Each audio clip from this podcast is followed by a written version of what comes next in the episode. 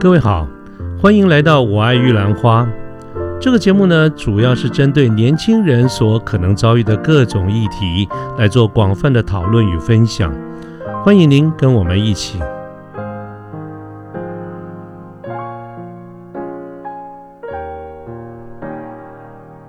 呃，各位好，我是卢天记，现在是民国一百零九年的九月二十五号星期五的晚上。那么我这两天呢，有几位朋友啊，有两位朋友跟我联络，那么谈到的都是有关于离职的事情啊，所以我有感而发，就来录了这一期的这个节目哈。是这样子的，就是说我的朋友呢，呃，打个电话跟我讲说他要离职了。哦，那我我其实并不太陌生，也不太讶异，因为我想，其实我常常接到朋友谈到有关于他要上班了，或者他他要走了，我对于这样子的一个讯息觉得不讶异哈，所以我听到朋友的电话里来告知这样的一个讯息的时候呢，就就当时我。有因为有一点时间，就多聊个两句。我想我就多问了一下有相关的原因啦，跟今后的去处啦等等这些。那听完了以后呢，我觉得其实蛮可惜的，是因为呃，我非常清楚这位朋友其实他不管从主观或者客观，他都有非常好的条件啊，他的主观条件、客观条件都非常好。那么我觉得他其实在现在的工作的岗位上面是蛮有可能可以。得到成功，应该可以做得很好，而且不会很久，就应该能够有很多实质的进展，包括不管是待遇，包括不管是职位，都应该会有所有所斩获。但是呢，很遗憾的是，他最后选择了离开，而这里面的原因呢，归根究底，其实就是跟现在的同事之间有一些理念的不合。那么最后他选择了离开。啊，我就拿这个故事来跟大家谈一下。那我之所以会觉得可惜，主要的原因是因为我心中有一个信意念，就是我们今天假设不是老板，我们是是一个专业经理人。各位知道，专业所谓的专业经理人，其实就是我们讲的劳方的这个意思嘛，哈，就是我们在职场上打拼。那么在职场上打拼，当然，我想我们在我在之前的节目曾经跟各位讲过，有很多的要件，其中有一个就是我们要持之以恒啊，培养一个人才需要一些时间啦，等等哈。各位，如果你有听过我们前面的节目的话，应该会有一点印象，我大概曾经谈过这方面的这些主题。那么因此呢，我认为其实。职场上啊，能不换工作不要换工作，但是如果你要换工作，也没有什么不可以的。换工作、换跑道、换行业别都没有问题。本身来说，这件事情没有什么不对。可是我认为呢，如果我们今天要换工作，我们要辞职，我们要换工作，我们要离开一个公司，应该是因为下一份工作更好，而不是因为现在这一份工作有多差。啊，我觉得这两个是完全不一样的出发点哦。当我们在讲说下一份工作更好的时候，我们看的是未来。我们说，因为这现在的工作很差，这个看的是现在或者是过去啊。那么我之所以会有这样的一个看法，其实是因为我觉得。呃，坦白说了，我哈每个公司都差不了多少。我今年是我工作已经是第三十五年了，其实我工作的时间蛮长的。我也觉得我应该比在线上的各位朋友们应该都吃长个几岁。我也经历过一些公司，啊，我也换过公司，换过职位。我觉得每个公司坦白说都差不了太多。啊，他值得称赞许的地方，跟他觉得我们觉得他不怎么样 OK 的地方，大同小异，差不了多少。有人的地方嘛，差不多就是这个样子。换句话说，其实每个公司都有可能，一定都会存在有一些人是你讨厌的人，当然也会有一些讨厌你的人，只不过大人名不同而已，性别不同，可能这个公司是男生，那个公司女生，这个公司这个人叫叫那那个公司叫 Peter 或者叫 Mary。好，那么。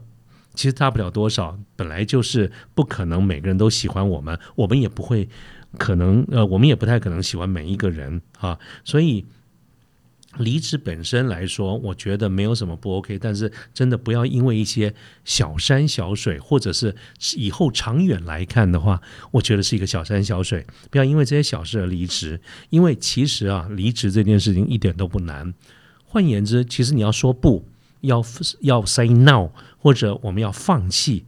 它真的是很简单，它就是一句话而已嘛。可是，今各位各位如有有提过离职的，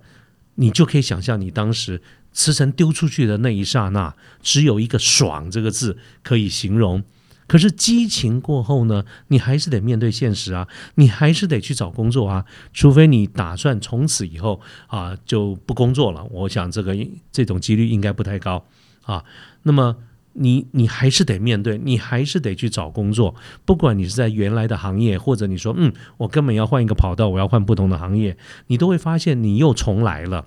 我我们每一次换工作的时候，其实。都会有一个压力，就是我们不断的去得去解释，去跟面试我们的人来解释说明我为什么要离职。各位，我们两个对到对调一下，我来你公司面试，难道你不会问我吗？难道你不会说你为什么要离开你们原来公司呢？你们公司不是很好吗？啊，等等这些话，各位不管你怎么回答，它都是很辛苦的事情。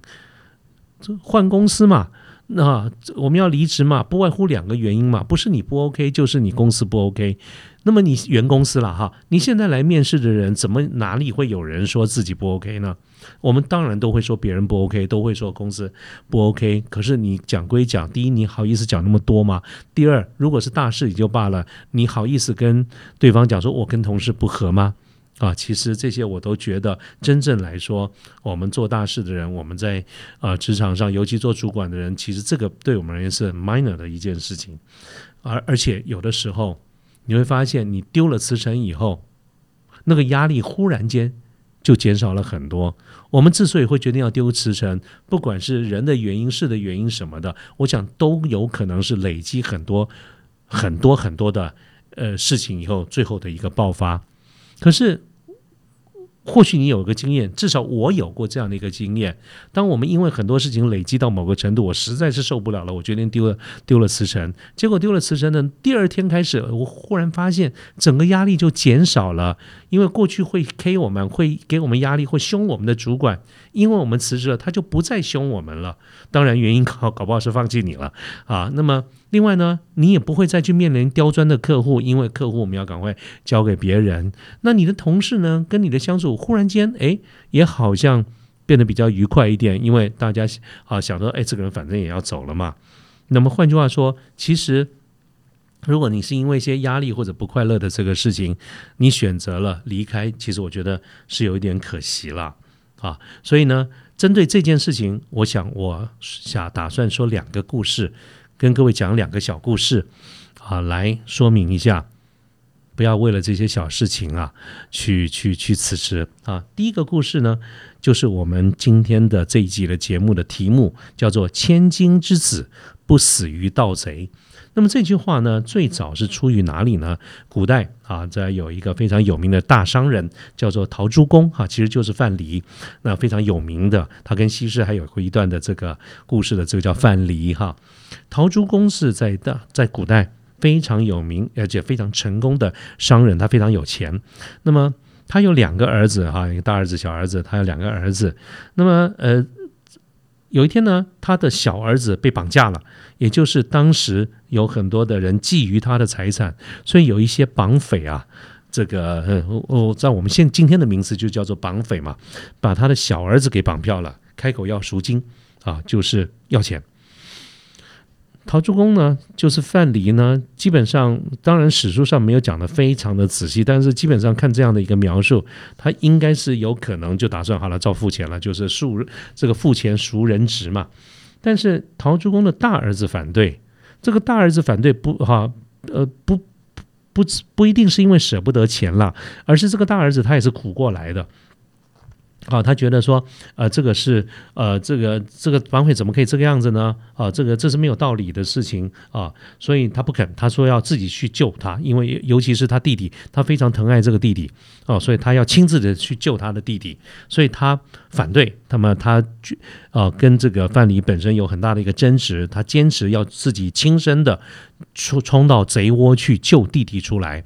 那么。范蠡跟他之间啊，这个这个大家争议不下，这也拦不住，那个儿子都大了嘛啊，所以他最后他的这个大儿子就夺门啊，拿了武器就冲出去了，他冲到贼窝里面，他要去救他的弟弟。那么这个时候呢，范蠡他这个双呃这个泪流满面呐，他对天呢说：“哎呀，我失去了两个儿子了。”各位，他说了这句话。那么结果真的是这个样子，就是说这个大儿子啊，他因为一身好武艺嘛，哈，所以他拿了武器冲到贼窝里面，跟这个绑匪们搏斗，那是一群绑匪啊。这个搏斗之搏斗之余啊，结果呢，在这个这个这个抢救的过程当中，绑匪真的把这小儿子就他的弟弟给杀了。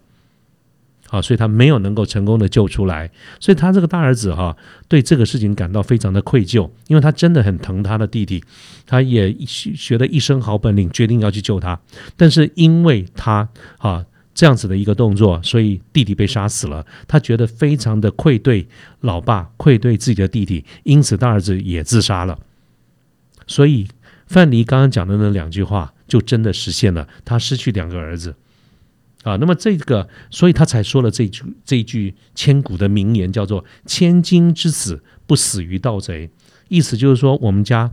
啊，这个大儿子小儿子，我们都是正经人家，我们其实有很好的前途，我们不应该会死在盗贼的手里面。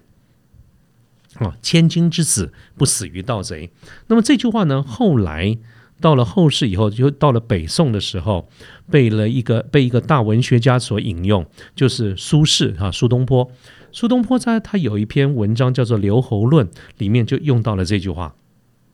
这个《留侯论》哈讲的是谁呢？讲的就是汉朝开国的功臣张良，就是刘邦身边的一个功臣，叫张良。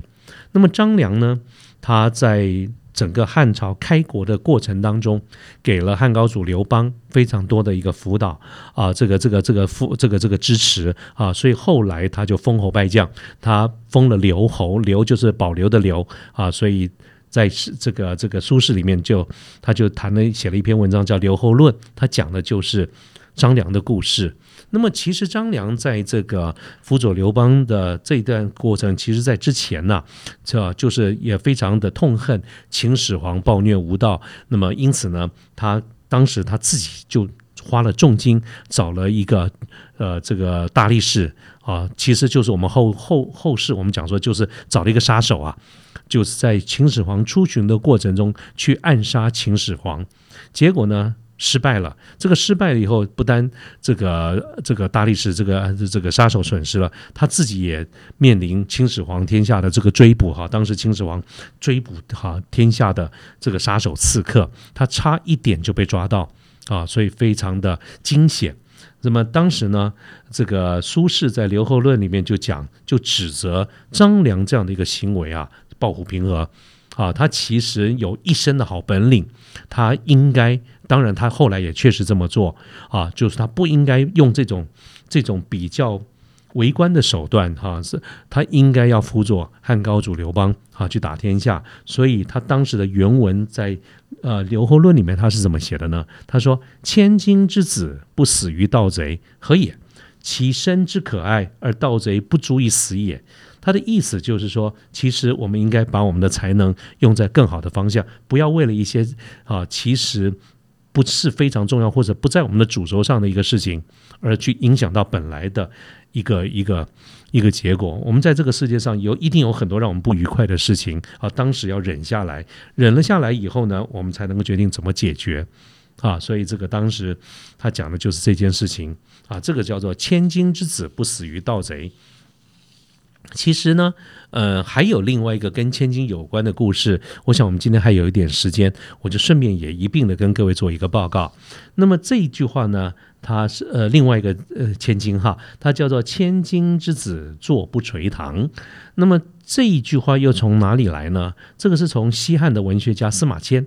那么他有一个《袁盎晁错列传》啊，在史记里面有列传，去《袁盎晁错列传》里面曾经出现过这一段文字。那么这段的记载是这样子的啊，就是汉文帝啊，他在出巡的过程当中呢，他的这个皇家的御用马车，他从一个地名叫做霸陵，他上山。那么汉文帝呢，突发奇想啊，也不晓得忽然想到什么，他决定自己啊，这个要求他的这个六匹马拉的这个皇家的这个马车啊，要从西边一个陡坡冲下去，冲下去啊，不晓得是因为呃。忽然间觉得这个看到这种的这个这个这个坡很陡啊，想要飙个车还是怎么样哈？我们今天的术语就叫做飙车。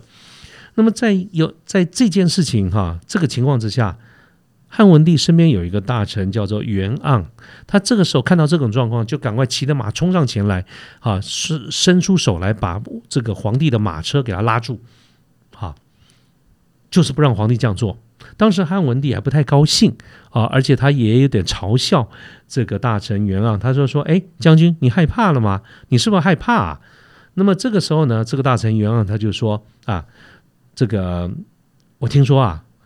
家里有千金的人呐，我们坐的时候不要坐在那个屋檐下面；如果家里有这个百金财富的人，我们站的时候不要站在楼台那个栏杆下面啊，因为这样容易危险。一个英明的君主啊，也不会去冒险啊去做这种很侥幸的事情。所以他的原文原案就是说：“